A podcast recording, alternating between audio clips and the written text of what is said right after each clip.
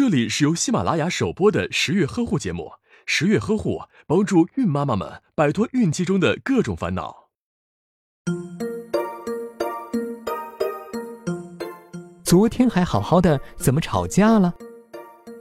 什么？因为昨天晚上你初夜没流血，他不相信你是处女，让他别傻了。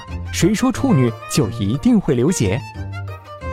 其实处女膜分为很多种，有环形。间隔性、筛状、唇形等三十余种，在初次性交中，有两个孔的间隔型处女膜出血较多，还伴有比较剧烈的疼痛。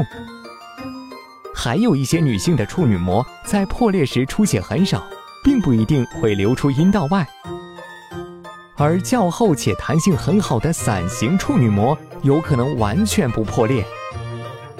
另外，进行跳高、骑马等剧烈运动，以及自慰都会造成处女膜破裂。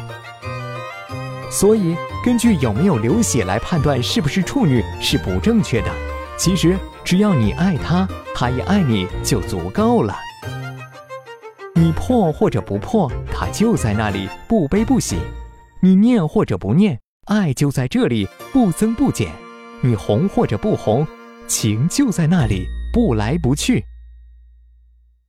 打开微信，搜索“十月呵护”公众号并关注，我们将全天二十四小时为您解答各种孕期问题。